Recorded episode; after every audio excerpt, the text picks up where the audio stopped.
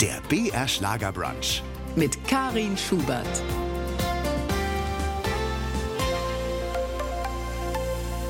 Hallo zusammen, es ist wieder Sonntag, da wird gebruncht auf BR Schlager und mein heutiger Gast ist einem Millionen-Fernsehpublikum bekannt. In vielen Filmen, aber auch Serien hat er schon mitgespielt, nicht zuletzt als etwas eigenwilliger Arzt Dr. Kahnweiler im Bergdoktor. Mark Keller wird heute ein bisschen aus seinem aufregenden wenn auch nicht immer einfachen Leben plaudern. Willkommen bei BR Schlager. Ich freue mich, dass Sie sich die Zeit nehmen. Guten Morgen, ich freue mich, dass ich hier sein kann. Neben der Schauspielerei gehört ja auch die Musik schon immer zu Ihrem Leben. Und nach einem Duett mit Helene Fischer mit Highlights aus der Filmgeschichte, 2014 war das, ist jetzt sogar ein neues Album mit deutschen Titeln rausgekommen. Mein kleines Glück heißt es. Was ist derzeit denn für Sie ganz persönlich das größte kleine Glück? Na, das größte kleine Glück ist, dass ich erstmal so die letzten 33 Jahre mit dem Quatsch, den ich immer so gemacht habe, mein Leben abfinanzieren können, weil ich weiß, wie schwer es ist auf dieser Welt oder wie viele Menschen kämpfen müssen mit einem 8-9-Stunden-Job und werden da ganz schlecht honoriert und wir gehen da vor die Kamera, sprechen ein paar Sätze, wiederholen die zwei, dreimal, singen ein bisschen, verdient man mehr Geld und vor allem das Glück schätze ich sehr, dass meine Leidenschaft, die mein Hobby zum Beruf geworden ist, alles, was ich mir erträumt habe, mehr als ich mir erträumt habe, das funktioniert hat. Deswegen mein kleines Glück. Dann nähern wir uns diesem Menschen Mark Keller zunächst mal musikalisch und hören, bevor wir weiter reden, rein in das neue Album. Ähm, haben Sie denn überhaupt einen Lieblingstitel? Also ich liebe jeden einzelnen Titel. Lieblingstitel, das ist immer so schwer zu sagen. Ich weiß, was ich will von Udo Jürgens, liebe ich. Danke sagen, den wir geschrieben haben, passt gerade zu dem, was ich gesagt habe. Auch ein toller Titel. Das alte Lied, was Claudia Pagonis, Edith Jeske für mich geschrieben haben, ist für mich ein Traumtitel. Am besten, alle, die da draußen zuhören, sich mal das Album holen und durchhören. Es ist eine ganz schöne Musik, super orchestriert. Es klingt nicht so wie die ganzen anderen Alben. Es hat einen ganz eigenen Touch und erinnert so ein bisschen an die alte Zeit mit moderneren Texten. Ich glaube, das ist zeitlos, das Album. Sie hatten in Ihrem bisherigen Leben ja auch allerhand äh, schwierige Situationen zu meistern. Ein Leben als Schauspieler ist ja auch nicht immer so schillernd, wie es vielleicht manchen wirken mag. Äh, Auch privat kann es Schicksalsschläge geben. Bei Ihnen fing es schon damit an, dass Sie eigentlich ohne Mutter aufwachsen mussten. Die starb, als Sie gerade mal ein halbes Jahr alt waren. Acht Monate. Acht Monate? Was hat das mit Ihnen bzw. mit Ihrer ganzen Familie gemacht? Also ich kann Ihnen das nicht erzählen, weil wenn man was nicht kennt, vermisst man es nicht. Man kommt auf die Welt und äh, ich bin aufgewachsen bei meiner Großmutter, Opa, mein Papa kam immer morgens und abends zu mir und für mich war das relativ normal, weil ich hatte ja nie eine Mutter. Und deswegen, so tragisch, wie sich jetzt anhört, war es nicht. Sie hat eine schöne Kindheit. Meine Großmutter hat mich ins Bettchen gebracht, zugedeckt und wenn ich runterkam, war ich ja quasi ihre Aufgabe. Und sie hat sich gefreut, dass sie noch mal so einen kleinen Affen daheim hat. Dann durfte ich Brötchen holen. Wir haben immer gefrühstückt. Das war zwar, wir waren sehr ärmlich, wie wahrscheinlich ganz viele. Aber für mich war das auch so ein Glück. Und ich hatte vielleicht sogar mehr von meiner Großmutter wie andere, wie meine Cousins von ihren Eltern, weil die jung waren. Die sind aus dem Haus gegangen, kamen mittags zu spät, dann wurde nicht gekocht, dann kamen die Enkelkinder wieder zur Oma. Ich hatte echt ein kleines, glückliches Heim. Wie war das dann mit Ihrem Vater? Der war ja auch nicht viel zu Hause. Ja, mein Vater, der war ein Gastarbeiter, der kam aus Kroatien gebürtig und noch nicht so lange in Deutschland. Aber der musste natürlich, vom, war auch noch jung, 27, der musste arbeiten morgens und kam halt früh morgens zu mir, bevor er zur Arbeit ging und abends dann. Das, äh, da saß ich auf der Steintreppe draußen vor unserem alten Gefängnis und habe auf ihn gewartet, dann kam er und da war ich bei ihm, bis ich ins Bettchen ging und genauso habe ich es erlebt und habe aber nichts äh, wirklich vermisst. Also die Tragik, die interpretiert man gern rein, aber ich muss trotzdem sagen, für mich war es so, wie es war und es war schön. Ist ja oft so, dass man in der Schule dann eigentlich erst damit konfrontiert wird, dass andere Familien anders sind oder dass da Mütter da sind. Ist, haben Sie nie damit gehadert, dass es Nein. keine Mutter gab? Nein, ich war natürlich, als ich so fünf, sechs war, mein, am Grab von meiner Mutter war, bin ich jeden Tag hingelaufen mit meiner Oma. Die war dann schon sehr traurig, dass die Mutter so früh verstorben ist. Da kam übrigens auch der Wunsch zustande, zum Film zu gehen, weil meine Mutter wollte immer zum Film. Und das konnte sie nicht, weil meine Großeltern halt arm waren und die auch vom Bodensee her. Da gibt's nichts mit Film. Da muss man in eine Großstadt gehen, muss auf eine Schauspielschule gehen und das Geld hatten die gar nicht. Also haben sie zu ihr gesagt, arm geboren, arm gestorben, das wird nichts. Und dann hat sie aber ihr Abi gemacht und hat dann nur einen Kaffee aufgemacht und rumgejobbt und ist dann früh verstorben. Und ich habe aber am Grab von meiner Oma gesagt, dann würde ich für meine Mama zum Film gehen. Und so entstand diese Vision, dass ich mich mit Film auseinandersetze. Habe dann die Fotos gesehen von meiner Mutter, wie sie an der Wand hing und habe mir dann die Fotos von alten Schauspielerinnen angeschaut, die bei meiner Mutter noch in den Schränken hingen, von Ave Gardner, Barbara Steinweg, Marilyn Monroe, die alten mhm. Stars. Und dadurch habe ich eben die, wenn ich diese alten Filme damals äh, gesehen habe, habe ich mir mal vorgestellt, so war meine Mutter, habe die mit den Fotos verglichen. So kam auch die Liebe zu dieser älteren Musik, zu Bing mhm. Crosby, Dean Martin, Frank Sinatra, weil das alles immer für mich diesen Look hatte von den Schwarz-Weiß-Fotos von meiner Mutter. Mhm. Ja, und da bin ich meinem Traum treu geblieben. Aber nochmal auf die Frage zurückzukommen, ob mich das gestört hätte. Nein, ich habe immer gesagt, ich habe meine Oma. Und mhm. das war auch so. Die war ja meine Mutter im Grunde. Überlingen, Ihre Heimat am Bodensee. Mhm. Schöne Mittelalterstadt. Äh, Sie haben dort ja immer noch Ihren ersten Wohnsitz, wenn ich mich nicht irre. Ja. Welche Rolle spielt diese Heimat auch als Wurzel, als Ankerpunkt? Das ist für mich ist mein kleines Paradies, wenn man in Deutschland lebt. Und ich bin seit meinem 18. Lebensjahr in ganz Deutschland, Österreich unterwegs. Aber was ich halt immer geschätzt habe, ist diese Einfachheit und diese das ist einfach noch eine andere Welt am Bodensee. Da, mhm. da sind wir 50 Jahre zurück. Du kommst runter, schaust auf den See und dann geht der Puls erstmal runter und du merkst, was wirklich wichtig ist. Und das ist immer nur die Einfachheit und diese, dieses schöne, einfache Leben. Gibt es denn eigentlich so Weisheiten, die Ihnen Ihre Oma mit auf den Weg gegeben hat und die Ihnen vielleicht im Leben auch heute noch helfen? Ja, einen Satz hat sie mir gesagt, Schlüssel des Glückes liegt nur in der Einfachheit. Und ich glaube, da hat sie recht gehabt. Du kannst dir das Glück nicht kaufen, du kannst dir die Wahrheit nicht kaufen, aber wenn du mit dir selber im Reinen bist und die kleinen Dinge schätzt, dann hast du schon mal so viel. Und wenn du weißt, wenn man gesund ist auf dieser Erde, hat man 100 Prozent. Also, und deswegen kann man auch den Hörern und den Jugendlichen, die jetzt dazuhören, die Träume haben, nur sagen, keine Angst vor den Träumen, die sie haben, egal wie groß sie sind, sie sollen immer dafür kämpfen, weil sie können gar nicht verlieren, weil sie haben alles, sie sind gesund und alles, was dazu kommt, ist nur ein Plus. Deswegen keine Angst vor den Dingen und vor allem nicht auf die Nachbarn hören oder auf die anderen, die natürlich sofort sagen, kannst du komplett vergessen, das wird niemals was, oh, ich sag dir, wie schwer das ist, mach erstmal dein Abitur, studier, dann wirst du sehen, dann, dann lern was richtig ist, aber was ist richtig? Richtig ist nur, was dir dein Herz sagt und dass du mit Freude zu deiner Arbeit gehst und mit Freude nach Hause kommst. Stimmt es eigentlich, dass Sie mal in einem Gefängnis gewohnt haben? Ich bin dort aufgewachsen. Meine Großeltern, also Oma und Opa, sind im Krieg, also Opa war im Krieg, Oma von Köln aus mit ihren Kindern. Am Bodensee sind sie geflohen, als Köln zerbombt wurde. Sind sie fünf, sechs Wochen zu Fuß runtergelaufen, landeten dann in Überlingen. Da war aber nirgends was frei. Dann hat man im alten Gefängnis für sie Platz gemacht mit ihren Kindern. Als der Krieg vorbei war, hm. sind die Gefangenen raus und hat die Stadt gesagt, also wenn sie wollen, können sie ja drin bleiben, mieten sie das, machen sie die Küche raus, da ist Wohnzimmer und da bin ich quasi hineingeboren. Immer wenn ich da bin, laufe ich vorbei. Ich habe jedes Weihnachten, an Heiligabend fahre ich immer vor meine Tür, wo ich als kleiner Junge gesessen war und mache ein Selfie mit jetzt mit der Kamera, Ach, weil ich das von klein auf hatte und ich sagte, ich bin immer am Heiligabend da und wie ich als kleiner Junge da gesessen habe und denke an die schöne Zeit zurück mit allen Cousins und Cousinen auf jeden Fall. Ja, da waren Gitter vor den Fenstern, die sind zum Teil oben noch dran, unten dran Toilette war, man musste über den Flur gehen, in so einen Raum rein mit einem Schlüssel aufschließen, Badewanne gab's nicht. Ja, es war für andere Leute komisch, für mich auch, weil im Winter war das schrecklich, wenn du auf die Toilette musst, mhm. nachts musstest du einen Lichtschalter andrücken, der ging nur eine Minute an, ging das Licht wieder aus, dann musstest du durch den Ding rennen, durch so einen kalten Steinkeller. Äh, Aber so war's. Äh, hat Ihre Oma eigentlich ihren Erfolg noch miterlebt? Ja, meine Oma ist mit 84 gestorben. 83 war sie, als ich die Rudi Carell Show gewonnen habe. Da hat sie auch dafür gesorgt übrigens, dass ich hingehe. Sie hat mir von der Show erzählt. Ich war zu dem Zeitpunkt Sänger bei der Big Band der Bundeswehr in Euskirchen. Und dann sagt sie, Marc, mein Junge, da gibt's so eine Show mit Talenten. Schau dir das mal an, da solltest du hin. Und dann habe ich mir das angeschaut und dann denke ich, okay, das ist nicht schlecht. Habe dann ein Band aufgenommen, hingeschickt. Zwei Wochen später war ich beim Casting. Dann stand schon in der Bildzeitung, mit Marco Keller zog ein mhm. Hauch Hollywood ein, weil damals hieß ich noch Marco, mhm. heiße ich auch immer noch, aber man hat mir das O genommen. Und äh, zwei Wochen später, nach diesem Casting, war ich schon in der Sendung Rudi mochte mich sehr und ja, vier Tage später habe ich die Show gewonnen und in dieser Show hat Rudi Carell mich gefragt, Marco, ne? und was singst du? Everybody loves somebody sometimes. Jeder liebt einmal, einmal und dann, meinte er, und wen lieben Sie? Und dann sage ich, meine Oma. Und da hat sie sich so gefreut, weil das haben damals fast 30 Millionen Menschen gesehen.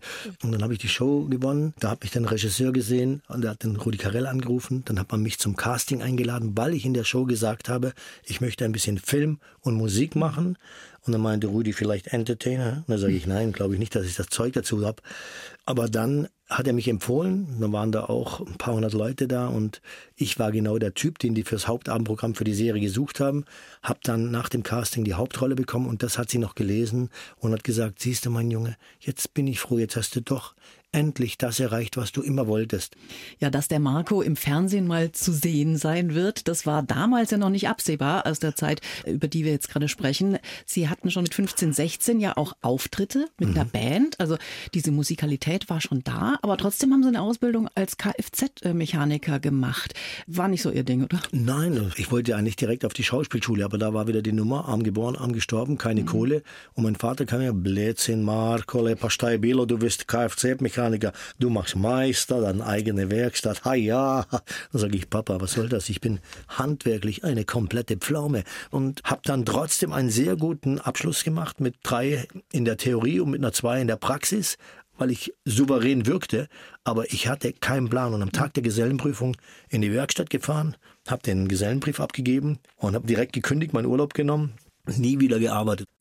Der Weg zur Schauspielschule war ja kein leichter. Wie hat es dann doch geklappt? Es gab so zwei Phasen. Ich hatte nebenher, also als ich Sänger der Big Band der Bundeswehr, musste ja Kohle verdienen, war nebenher beschäftigt noch als Trainer in einem Fitnessstudio, weil ich jeden Tag Sport gemacht habe. Das war für mich von klein auf schon so wie Essen und Trinken gehörte das dazu. Und in diesem Fitnessstudio hat mich eine Frau gesehen, die da zu Urlaub war im Sommer, wie ich Spagat und gemacht habe und da rumgesprungen bin, dann meinte sie, sie hätte gehört, dass ich ja auf die Schauspielschule will. dann sage ich ja. Sagte sie, arbeitet am Theater in Basel, einem Tourneetheater und die haben gerade eine neue Produktion vor und da könnte sie mich doch vorschlagen. Sage ich, wunderbar. Und dann habe ich den Produzent getroffen und die hatten die Feuerzangenbowle in Planung. Hauptrolle äh, damals Bernd Herzsprung, der hat Soko hier in München gespielt. Das war, da war er gerade der absolute Star. Ich habe die Rolle des Rosen bekommen und dann habe ich sofort zugesagt und habe auch ganz gutes Geld verdient. Und mit diesem Geld habe ich die Schauspielschule bezahlt in Freiburg. Es gab eine staatlich anerkannte Schule. Das heißt, wenn du den Abschluss bist, du staatlich anerkannter Schauspieler, aber sie war privat und du musstest bezahlen. Aber das hat gereicht für anderthalb Jahre, weil du stellst dann relativ schnell fest, ist das das, was du willst oder nicht und was lerne ich da? Da ich von klein auf schon selber so Stepptanz mir beigebracht habe, bisschen Unterricht genommen habe, sehr viel gesungen habe, Sprachunterricht war für mich wichtig, weil ich vom Bodensee kam, um das Nuscheln wegzubekommen. Mhm. Aber alles, alles im anderen war das so, wie gesagt, wenn ich das hier mache, das ist nicht meine Welt. Und bin dann runtergegangen und dann kam eben der Wehrdienst, der mich gerufen hat und äh, dann kommen wir zu dem Teil Big Band der Bundeswehr. Mhm. Das ist die nächste Geschichte dann. Oder die Musik, die einfach die Musik. immer irgendwie eine Rolle gespielt hat. Sie waren ja auch Leadsänger. Wie war das bei Big Band? Wo waren Sie da unterwegs? Big Band der Bundeswehr, das war damals so die größte Big Band. Das es gab in, in den 70er Jahren in jeder Fernsehshow Max Kreger, James Last oder die Big Band der Bundeswehr von Günter Norris. Wurde von Helmut Schmidt gegründet, 1974 glaube ich da hast du, wo ich als kleiner Junge die im Fernsehen gesehen habe, und immer von geträumt habe gesagt, das wäre natürlich geil. dann habe ich ja viele Biografien gelesen als kleiner Junge und Frank Sinatra war mit 25 Sänger der Tommy Doherty Big Band. Und dann habe ich gedacht, wenn ich Sänger von der Big Band der Bundeswehr werden könnte, wäre das genial. Und über den Kontakt der Sparkassen Big Band, die Noten bei der Big Band der Bundeswehr gekauft haben, haben die erfahren, dass die zum ersten Mal einen Sänger suchen. Da ich nur die alte Musik liebte von Sammy Davis, Tony Bennett, haben die dann auch so ein Vorsingen gemacht. Da waren die besten Sänger aus Deutschland da, die alle dahin wollten. Und die haben viel besser gesungen als ich. Aber ich kam dann raus und hab dann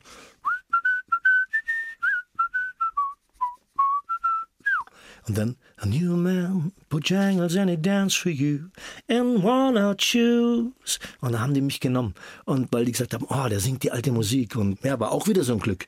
Und dann bin ich zu dem, wo ich verweigert habe, zu dem Anwalt hingegangen und gesagt, wissen Sie, ich weiß, ich hatte meine Gewissensbisse und tausend Gründe, die alle richtig waren. Aber ich ziehe die Verweigerung zurück. Ich verpflichte mich für drei Jahre bei der Big Band der Bundeswehr. Und der hat mich die ganzen Jahre danach noch verrückt angeschaut.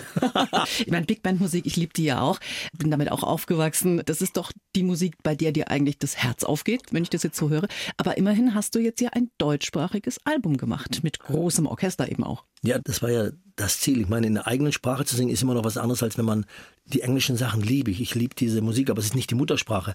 Und ähm, wenn man in Deutsch singt, es klingt doch alles ganz anders. Und man interpretiert natürlich tausendmal besser. Und das andere ist immer so eine schlechte Kopie oder eine gute Kopie, weil man egal wer auch als Deutscher Englisch singt, man versucht immer zu klingen wie. Und ich liebe das, weil ich diesen Sound habe und weil ich es liebe. Aber auf Deutsch zu singen ist es einfach das wunderschön.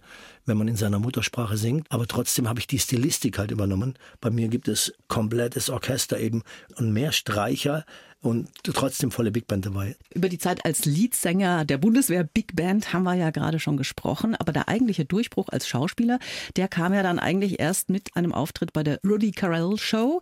Das hatten wir vorhin schon angesprochen. Da haben Sie Songs von Dean Martin gesungen. Einen, ja. Ja, und wer hat Sie da jetzt genau entdeckt und für welche Rolle? Das Vorgespräch mit Rudi war eben, was ich so machen will, eben noch in der Werkstatt, jetzt auf der Showbühne. Und dann hat er gesagt, was wollen Sie machen? Er meinte ja, dass ich irgendwann mal Entertainer werde, wenn man sich das anschaut, wie er das vorhersagt alles. Mhm. In dieser Sendung hat mich ein berühmter Produzent und Regisseur, Berenga Pfahl, gesehen und der hatte eine Serie geplant oder schon fertig geschrieben und den Auftrag schon von der ARD, ORF und Schweiz, ein Riesending, die Serie zu drehen, wo man durch die Lande zieht und die ganzen Clubs zeigt und das Leben des Animateurs widerspiegelt. Und der hat mich gesehen und hat den Rudi angerufen, ob ich tatsächlich spielen könnte, was Rudi meint. Rudi meint, ist ein super Typ, ja? rufst du ihn an. Und dann haben die mich angerufen.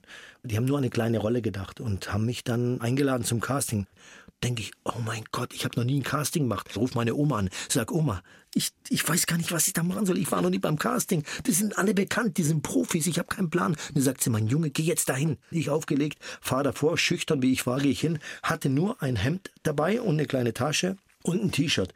Und, und, äh, wahrscheinlich äh, auch keinen Text, den man vorbereitet ja, nein, da gibt's hat. Ja, da gibt es Improvisation. Mhm. Und dann komme ich dahin und da musste man ein Foto machen, ein Polaroid, schreibe ich äh, meinen Namen drauf, mein Geburtsdatum, 5.3. Und dann hatte ich eine Improvisationsszene auf einmal mit einer gewissen Claudine Wilde. Claudine Wilde ist später eine bekannte Schauspielerin geworden hat ihre Sache sehr ernst genommen. Es war Eifersuchtsszene. Sie hat mich anscheinend gesehen mit einer anderen, obwohl ich nichts hatte und wollte mich dann zu Hause, als ich nach Hause kam, zur Rede stellen. Das war die Vorgabe. Jetzt komme ich da an den Tisch, sage, hi Schatz, setz mich hin. Und dann muss man sich vorstellen, alle anderen, die da sind, schauen immer zu. So sind so ein paar hundert Leute und vorne Regie und das ist sein Team. Und dann schreit die mich an und macht einen Ausbruch und ich habe ja keinen Plan von dem, was die da macht, ja.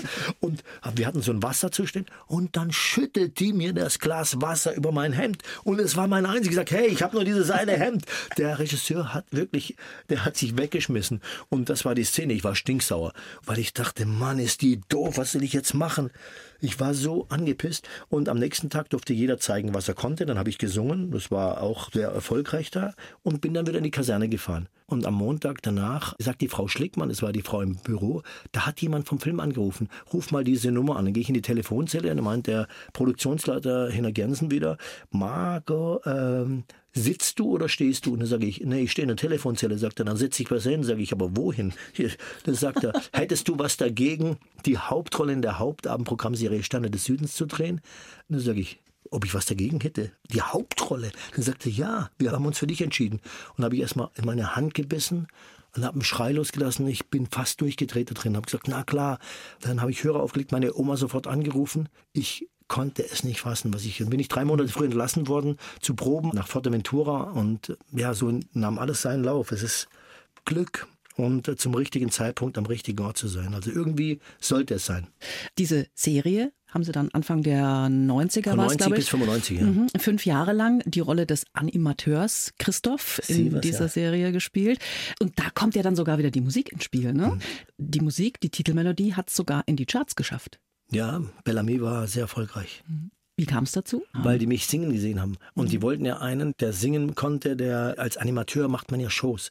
Wenn man im Club ist, die machen ja morgens Frühsport, machen hinten ins Büro, dann machen sie nachmittags äh, wieder Kaffeeklatsch, ziehen sich, müssen komödiantisch sein und abends stehen sie auf der Bühne, unterhalten die Leute. Deswegen war das natürlich für die ideal. Ich war sportlich, ich konnte singen, ich konnte mich gut bewegen und konnte zwei, drei Sätze gerade aussprechen. Der BR Schlagerbrunch am schönsten Tag der Woche. Heute mit Marc Keller als mein Gast. Ich bin Karin Schubert und ich freue mich auf eine weitere Stunde mit ja, einem Menschen, der viel zu erzählen hat. Schauspieler und Sänger Marc Keller. Schön, dass Sie sich die Zeit noch nehmen. Aber wie wir schon erfahren haben, Schlagermusik ist auch nicht ganz fremd für Sie. Was verbindet Sie eigentlich mit Schlager? Ja, mit Schlager. Ich hatte früher als kleiner Junge, da gab es nur Schlager. Also wenn du aufgewachsen bist mit Jürgen Markus, dann mit äh, Chris Roberts, äh, Jürgen Drews in den alten Zeiten, das lief in der Hitparade, lief bei der Disco und erst dann kam irgendwann, dann ist der Schlager ja verschwunden, dann kam die Popmusik, dann war Schlager ein bisschen verpönt. Helene Fischer hat Schlager mhm. wieder quasi süchtig gemacht, dass alle auf einmal sich wieder trauten, Schlager zu machen. Und der Schlager ist ja ein weiter Begriff. Es gibt diesen Partyschlager. Du läufst ja auch mit meiner Musik unter Schlager. Wenn meine Musik Schlager ist, liebe ich Schlager. Sie waren ja immer eigentlich zweigleisig unterwegs. Ne? Einerseits die Musik, andererseits dann die Schauspielerei.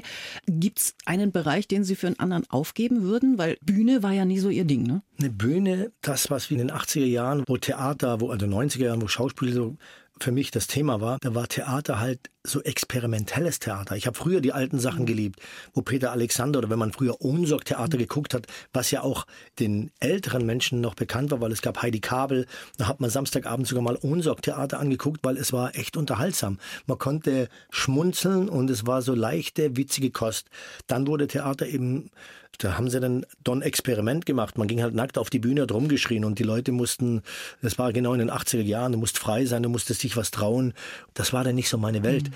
Und deswegen habe ich gesagt, was soll ich auf die Bühne gehen? Außerdem, wenn du erfolgreich sein willst, du willst ja auch deine Familie ernähren, ist das auf einem Theater sehr, sehr schwer, weil du musst sechs Wochen proben, du kriegst kaum Geld, du bist kaum zu Hause und äh, stehst dann auf der Bühne, es sehen dich dann 200, 300 Leute, du wirst nicht diesen Marktwert bekommen, um Filme zu drehen, du verlierst einfach Zeit. Aber meine Liebe war immer Film, wobei ich dieses Handwerk von geilen Schauspielern, die sind alles super Theaterschauspieler, die lernen das, die haben, das sind aber zwei Berufe.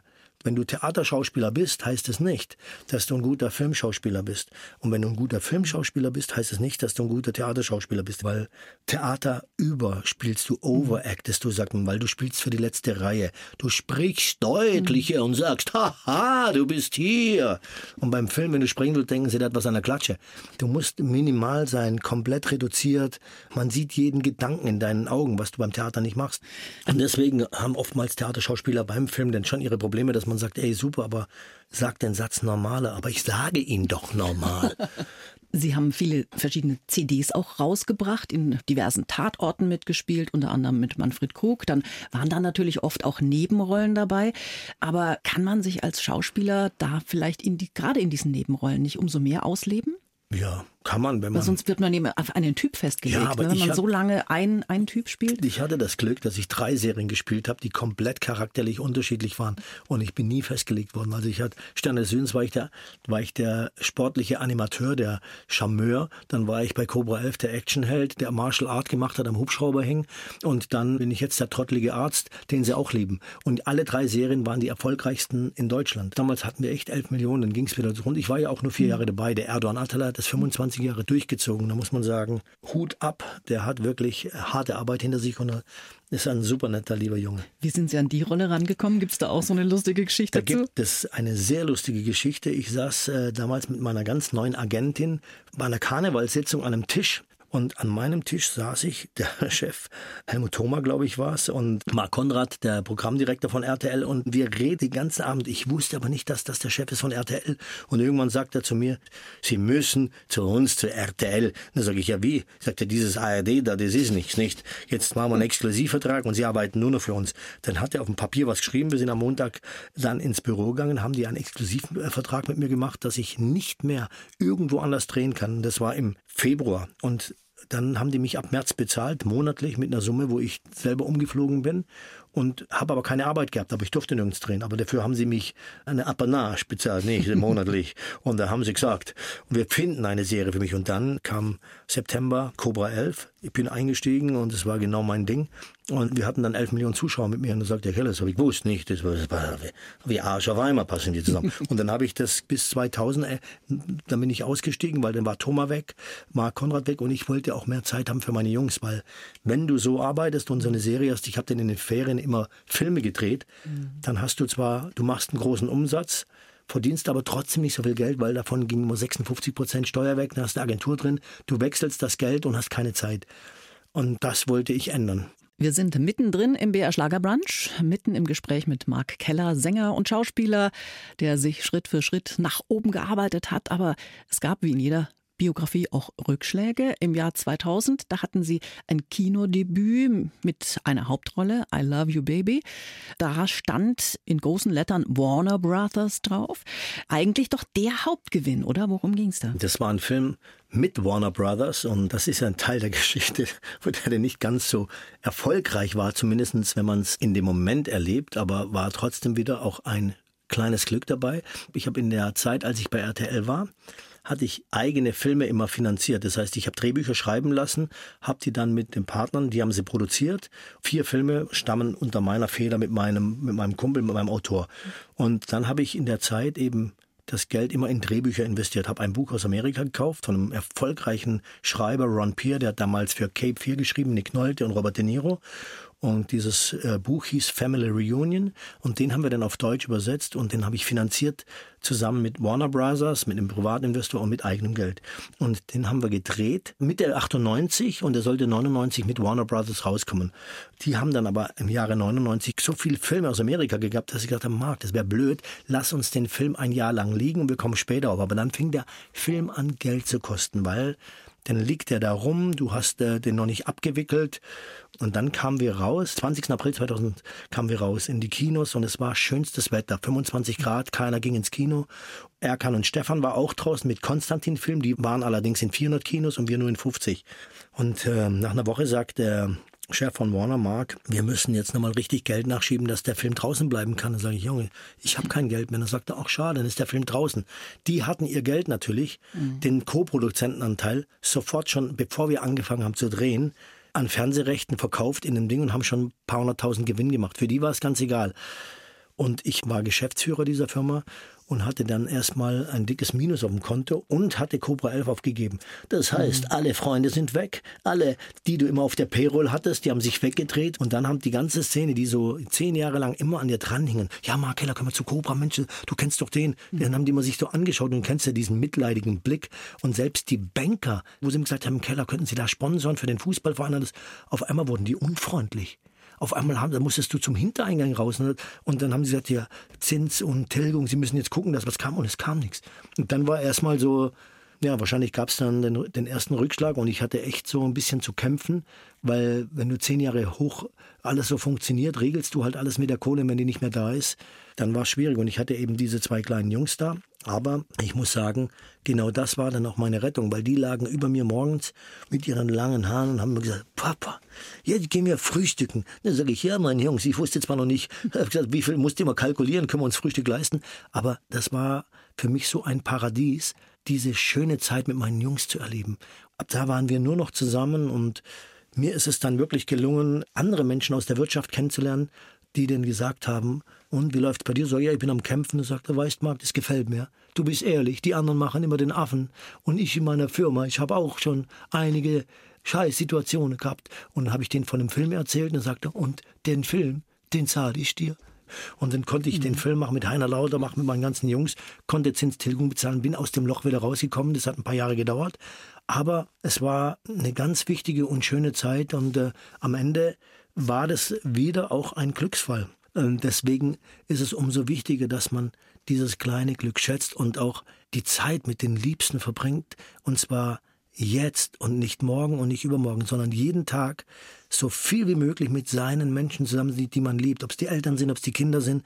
Weil das ist das größte Glück und es nützt nichts. Man braucht keine Millionen, weil nur das ist die Wahrheit. Mhm. Und wenn man bei sich bleibt, weil es wird niemals mehr werden und egal wie viel Kohle die meisten Leute haben am Ende, wenn sie da liegen, sagen sie, wow, ich würde alles Geld hergeben, wenn ich die Zeit zurückdrehen könnte und effektiv mit den Menschen zusammen wäre, die mir am Herzen liegen. Alles andere ist Blendung. Und Sie hatten ja auch das Glück, dann dieses Geld tatsächlich wieder zurückzahlen zu können. Ich habe alles, ja, ja, klar. Äh, inwiefern spielt dann auch der Bergdoktor damit? War das dann so eine Rolle, die man erstmal angenommen hat, vielleicht, ich musste um, die um annehmen. zu überleben? Ja, ich musste die annehmen, weil ich natürlich auch kaum gedreht habe und dann natürlich jetzt mir auch nicht erlauben kann, auch wenn es eine kleine Rolle ist, Nein zu sagen, weil ich musste erstens Präsenz haben und ich musste Geld verdienen. Aber damit hast du nicht das Geld verdient. Ich habe beim Bergdoktor so viele Drehtage im Jahr, wie ich früher bei Cobra 11 im Monat hatte. Also mhm. das ist eine kleine Rolle, aber damit kannst du theoretisch deine Familie nicht ernähren. Aber es ist eine Traumrolle und ich liebe sie. Sterne des Südens, Cobra 11 und seit 2008 der Bergdoktor. Schauspieler Mark Keller beweist, dass er durchaus wandelbar ist. Es freut mich sehr, ihn heute hier im BR Schlagerbrunch näher kennenlernen zu dürfen. Den Mann, ja, hinter seinen Rollen und hinter seiner Musik. Dieser Dr. Alexander Kahnweiler ist ja trotz oder wegen seiner Exaltiertheit eine schillernde Persönlichkeit. Wie viel Mark Keller steckt da drin? Sind Sie wahrscheinlich schon hunderttausendmal gefragt worden, aber wenn ich ihn so jetzt erlebe, den Mark Keller, ist da schon einiges. Ja, absolut. Kahnweiler ist Mark Keller. Und das war er schon von klein auf. Mark Keller liebt ja, wie gesagt, die alten Filme. Und Kahnweiler ist eigentlich ein Produkt aus dieser alten Zeit, auch die Sprache, die er benutzt. Es gab früher einen großen Komödianten, ich weiß nicht, ob die Menschen den kennen, die Jüngeren wahrscheinlich nicht, Danny Kay. Danny Kay hat den Hof gespielt, die Lachbombe, das sind Filme in unserer Kindheit. Georg Tomala hat ihn immer synchronisiert und Georg Tomala war auch ein deutscher Schauspieler, auch eine Legende eigentlich des deutschen alten Films und den habe ich als kleiner Junge immer geliebt. Als die Rolle dann angeboten wurde, war die genauso geschrieben vom Kahnweiler eben wie die von Martin Krover. Das waren mhm. zwei gleichwertige Ärzte, nur der eine war der Arzt im Krankenhaus und der andere ist der Bergdoktor. Und er war der Arrogante und sie waren Gegenspieler. Und es war eigentlich langweilig geschrieben und auch langweilig zu spielen. Und ich hatte zu dem Zeitpunkt Anfang 2000 noch ein Märchen geschrieben, was ich auch verfilmen wollte, jetzt irgendwann bald mal verfilmen werde für meine Söhne. Da habe ich einen Erfinder gespielt, der ein Außerirdischer war. Schapolus Myrtus Maximus vom Planeten Lumulus, der 88. Und dann haben wir quasi gemeinsam Kahnweiler so sprechen lassen und entwickelt. Und äh, ich bin froh, weil jetzt ist jeder Drehtag für mich ein Genuss und ich muss nur hinkommen, krieg den Text und schon habe ich den weißen Kittel an und ich bin Dr. Kahnweiler. Das heißt, man schreibt die Rolle mittlerweile auch auf Sie zu. Die ist auf den Kahnweiler zugeschrieben, genau, weil jeder mhm. weiß jetzt, was, was die Menschen lieben und wie ich liebe. Aber ich, du gibst mir den Text und dann, dann bin ich Kahnweiler. Haben Sie da auch Einfluss auf die Dialoge? Wenn Nein, wenn fachspezifische Sachen sind, also ja. wenn zum, dann sagen Sie immer, mag weniger, weniger, Kahnweiler. Vielleicht der eine sagt immer, 5 Prozent, 10 Prozent. Der andere Regisseur sagt Fichte, Eiche, Buche. Und dann weißt du genau, okay, Buche. Nein, Marco, heute, wir bleiben bei der Fichte. Sag ich, aber lass mich doch ein bisschen Buche sein. Nein, also immer so, die haben immer so ein Messmittel, wie weit ich den Kahnweiler aufdrehen kann oder weniger. Aber es ist ein schönes Ding und bei den Fremdworten, bei den Arztgeschichten muss ich natürlich immer einigermaßen seriös sein und ich versuche die Fremdworte dann immer an Hans zu verkaufen. Das kostet manchmal. Mochi, äh, sag ich, schweres Wort, was sprichst du das? Sagt er, nein, du bist Arzt, du musst sprechen. Du hast die Hauptrolle. Naja, habe ich nicht. nein, nein, er dann. Ja, genau. Ja, genau. ja, Mark Keller, der Frauenschwarm mit 57 im besten Alter, da hagelt es doch bestimmt auch Fanpost, oder? Ah ja, früher war das bei Sterne des Südens, da hat man ja Post verschickt. Da kam wirklich der Briefträger, hat in die Turmgasse, wo man noch lag, säckeweise gebracht bei Sterne des Südens. Mittlerweile bin ich in einem Alter, da schreiben die denn auf Instagram oder Facebook oder die, da ist ja nichts mehr mit Post verschicken. Das ist ja wie mit der Platte. Die, die streamen, die kaufen nicht mehr. Das ist eine neue Welt, aber ich glaube, dass ich auch in einem Alter bin, dass da, die schreiben jetzt meinen Söhnen. Ernsthaft, ja? Ja. Cool. Aber der gute Mark, der ist ja auch längst vergeben, hat Absolut. zwei tolle erwachsene Söhne. Über äh, die Leidensgeschichte ihrer Frau wollen sie verständlicherweise nope. nicht allzu viel preisgeben. Respektieren wir auch. Aber vielleicht doch eine Frage zum privaten Mark Keller. Wer gibt Ihnen denn Halt, wenn mal irgendwas droht schief zu gehen? Naja, ich habe eine Lebensgefährtin seit zwölf Jahren ich habe auch da ein Riesenglück, so ein stabiles Umfeld zu haben, was ja nicht unbedingt in der Öffentlichkeit geteilt werden muss. Ich habe meine Jungs, ich habe meine Lebensgefährtin, ich habe meinen Vater. Es ist alles eigentlich wie bei allen anderen auch. Man weiß immer, unter jedem Dach ein Ach. Es gibt nichts, was perfekt ist, aber bei uns ist das genauso, aber es ist schön der BR-Schlager Brunch mit Schauspieler und Sänger Mark Keller. Über die Rolle des etwas verrückten äh, Dr. Alexander Kahnweiler in der Serie Der Bergdoktor haben wir schon gesprochen. Die privaten Hochs und Tiefs interessieren äh, zwar auch, aber da respektieren wir die Privatsphäre. Ihre Söhne allerdings, mit denen sind Sie ja schon öffentlich in Erscheinung getreten. Inwiefern sind Sie auch in diesem neuen Album Mein kleines Glück auch beteiligt? meine Söhne sind mein größtes Glück. Und äh, der eine davon ist der Aaron. Aaron singt schon seit er klein ist. Mit drei war er mit mir auf der Bühne und egal wo ich gesungen habe, wollte, hing er an meinem Bein und war auf meinem Arm drauf. Am Studio hat er Kopfhörer angezogen, so down, down, down, dann hat er rumgesungen. Mit acht habe ich schon gesehen, wie er rappt. Da kam Eminem raus und er hatte den Flow so brutal gut. Da gibt's Videos von ihm, wo du siehst, er hat's Englisch zwar nicht ganz verstanden, aber er hat so ein Timing schon gehabt. Und er singt seit er klein ist und wir stehen auch seit 15 Jahren fast immer gemeinsam auf der Bühne. Also unterm Radar aber auf großen Galas. Er hat schon, waren vor Rod Stewart gesungen, er mit mir und äh, haben so Battles gehabt und er musste mit aufs Album. Und es gibt zwei wunderschöne Songs mit meinem Sohn und das ist ja auch wieder so ein, wenn ich jetzt sage, mein kleines Glück, so ein Glück, dass man als Vater sowas verewigt hat. Wenn ich jetzt, ich habe, als ich 14 war, Udo Jürgens gesehen mit seiner Tochter Jenny, Liebe ohne Leiden. Jetzt kannte ich Udo auch noch persönlich gut. Und dann habe ich gedacht, Aaron, diesen Song müssen wir zwei machen. Hat noch nie einer gecovert. Es ist so lange her. Und da haben wir das aufgenommen und es ist so schön. Und ich weiß, was das, wenn ich jetzt auf der Bühne mit ihm stehen werde, weil das ist so, es passt so gut zu uns. Das wird Bestand haben. Er wird später seinen Kindern äh, zeigen können, seinen Enkelkinder. Das, äh, na schau mal, da war er noch fit, jetzt hat er nicht. Jetzt, wo ich ihn kennengelernt habe mit ohne Zähne, da sportlich, schau mal, wie er aussah. Euer Großvater. Das ist einfach schön, einfach was verewigt. Eine Big Band im Rücken zu haben, ist wahrscheinlich auch für einen Sänger wirklich großartig.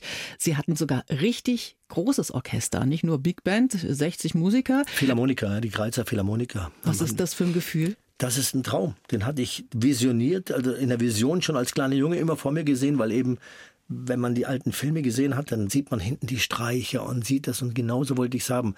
Und dann, als wir aufgenommen haben, das erleben zu dürfen, dass da 60 Mann von dir Songs spielen und du stehst dann da bei den Aufnahmen und, und, und hörst das und siehst das, denkst, du kriegst du Gänsehaut. Und jetzt das Album sich anzuhören, wo ich selber wirklich immer wieder merke, ich liebe jeden Song und ich höre den mir im Auto an und zupf weiter und denke, der Song ist auch geil. Denn der nächste, der Song ist auch geil. Das ist so, früher hast du Demos gemacht, dann warst du nett, dann hat man sich angehört, als einmal, na, so gut ist es nicht, ich höre mir wieder die andere Musik an. Jetzt hörst du dir die Musik an und sagst, ey, das ist ein schönes, das ist für mich ein kleines Meisterwerk, ich liebe es. Sie waren ja sogar vergangenes Jahr beim Masked Singer und haben auch noch den zweiten Platz belegt als Dornteufel. Äh, Nochmal Gratulation nachträglich. Hatte ich auch Glück, ja. ja. Hatten Sie eigentlich bei dem Kostüm Mitspracherecht? Na, die haben gesagt, sie haben das Kostüm für mich ausgesucht. Ich fand es geil, als sie mir das Foto gezeigt haben. Aber es ist echt schwer gewesen. Und wenn du diese Maske auf dem Kopf hast, du kriegst kaum Luft beim Singen. Du hast ja, man sieht ja nichts, dann haben die so Netzdinger dran und das ist wie mit einer FFP2-Maske zu singen. Und du atmest so ein, wir haben Löcher reingestopft, dass man ein bisschen mehr Sauerstoff kriegt, weil wenn du da rumspringen musst, und hast so 30 Kilo auf dem Rücken und kaum Luft. Also es sieht leichter aus, als es ist. Und ich habe auch da wieder irgendwie Glück gehabt. Ich hätte nie gedacht, dass ich wenn ich die erste Runde überstehe, ist das schon geil, mhm. weil du singst ja da mit den zum Teil besten Sängern und es gewinnen immer die Sänger. Es ist immer so, dass ein Profisänger gewinnt.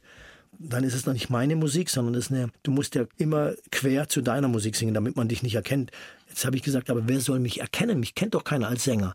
Na doch, ich kenne mehr als du denkst. Und äh, dann habe ich halt die andere, einen anderen Style gemacht, was auch schwer war. Und beim ersten Song, nachdem der fertig war, kommt Ray Garvey und sagt, ah, der ist mein Freund Mark Keller. Und ich stand, und wie kann das sein? Das gibt's nicht. Aber dann haben sie aber trotzdem noch geraten und ich bin jede Woche weitergekommen bis zum Schluss. Das war auch keine Ahnung. Das war echt so ein Glück. Ja, wir haben ein bisschen teilhaben dürfen an ihrem Leben. Dafür sage ich erstmal Dankeschön. Vielleicht noch ein Blick in die nahe Zukunft. Äh, Bergdoktor geht weiter? Ja, wir drehen ab äh, Mai wieder die neue Staffel und ich freue mich auch schon drauf. Und dann soll im Mai ja noch äh, eine Teilbiografie erscheinen. Ich habe schon unter 40-Jährige hier zu Gast gehabt, die eine ganze Biografie geschrieben haben. Ja, das ist eine Teilbiografie, weil das Was nicht, heißt das? das äh, weil das nicht ganz autobiografisch ist, sondern es geht eben um dieses Glück, was ich in den entscheidenden Momenten immer hatte in meinem Weg. Da haben die mich auch überzeugt, weil ich, gesagt, was soll ich jetzt in dem Alter eine Biografie schreiben? Erstens bin ich nicht so erfolgreich, bin kein, nicht der Große, sondern das kann ein Thomas Gottschalk machen, wenn er 70, 60 ist. Aber doch, was soll ich da rumschreiben? Aber die haben so auf mich eingedonnert und dieses kleine Glück, auf jeden Fall, wie wir es jetzt auch gerade erzählt haben, wenn das junge Leute lesen, ist einfach, dass die mutig sind und dass sie sich nicht von ihrem Weg abbringen lassen, weil ich glaube, das ist das Entscheidende, wenn man jung ist, erstens, dass die Eltern ihren Kindern zuschauen, wie entwickeln sich die Kinder, was macht das eine Kind, was macht das andere, ah, das hat da Fähigkeiten und das da, dann soll man sie in ihren Stärken bestätigen und an den Schwächen ein bisschen arbeiten